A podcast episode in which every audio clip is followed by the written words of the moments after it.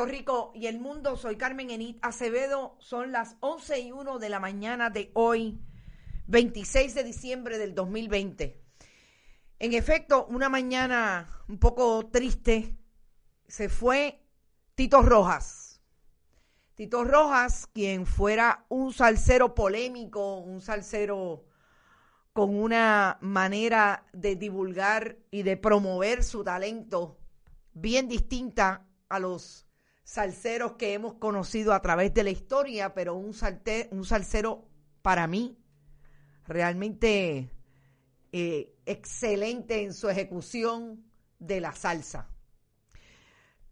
Yo voy a hablar un poco de Tito Rojas desde la pluma del colega periodista Irán Guadalupe, quien acaba de publicar hace un rato una línea bastante extensa, yo le voy a leer parte.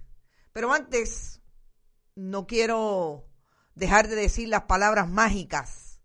Compartan, compartan, compartan. Recuerden que estamos en Bonita Radio, que en bonitasradio.net usted puede donar a través de PayPal y tarjetas de crédito, que también puede hacerlo a través de la Fundación Periodismo Siglo XXI, la que hemos creado para reproducir, o mejor dicho, producir los contenidos que habrá de reproducirse en Bonita Radio. Fundación Periodismo 21 en su ATH móvil y Fundación Periodismo Siglo XXI a través de envío de cheques o giros postales a esta dirección que tienen en pantalla, PMB 284 PO Box 19400 San Juan, Puerto Rico 00919-4000. Como siempre, nuestros queridos auspiciadores con nosotros, Vega Alta Coop, eh, la cooperativa Abraham Rosa y hasta el momento sigue siendo un gran auspiciador y promotor de Bonita Radio, Buen Vecino Café. Yo quiero ir a las palabras del colega periodista eh, Irán Guadalupe sobre Tito Rojas. Es, como les digo, extenso, pero quiero reproducir alguna de sus líneas. Él habla de lo que él ha estudiado y se ha acercado como historiador de la salsa, de la dimensión sociológica de Tito Rojas. Las ciencias sociales reconocen que hay múltiples maneras de acercarnos al estudio de la música popular, considerando que el arte siempre nos provoca y evoca. Preguntas simples y complejas. Al final, el valor está en reconocer por qué una sociedad produce cierto tipo de música en un periodo histórico determinado y cómo pueden estar relacionados entre sí las estructuras musicales, sociales y culturales a la hora de elaborar una obra sigue contextualizando desde ese punto de vista eh, lo que significa la obra de Tito Rojas y establece, al margen de este encuadre teórico y sin menoscabarlo, hay una dimensión que nos conduce a otra apreciación estética del arte musical y sus exponentes.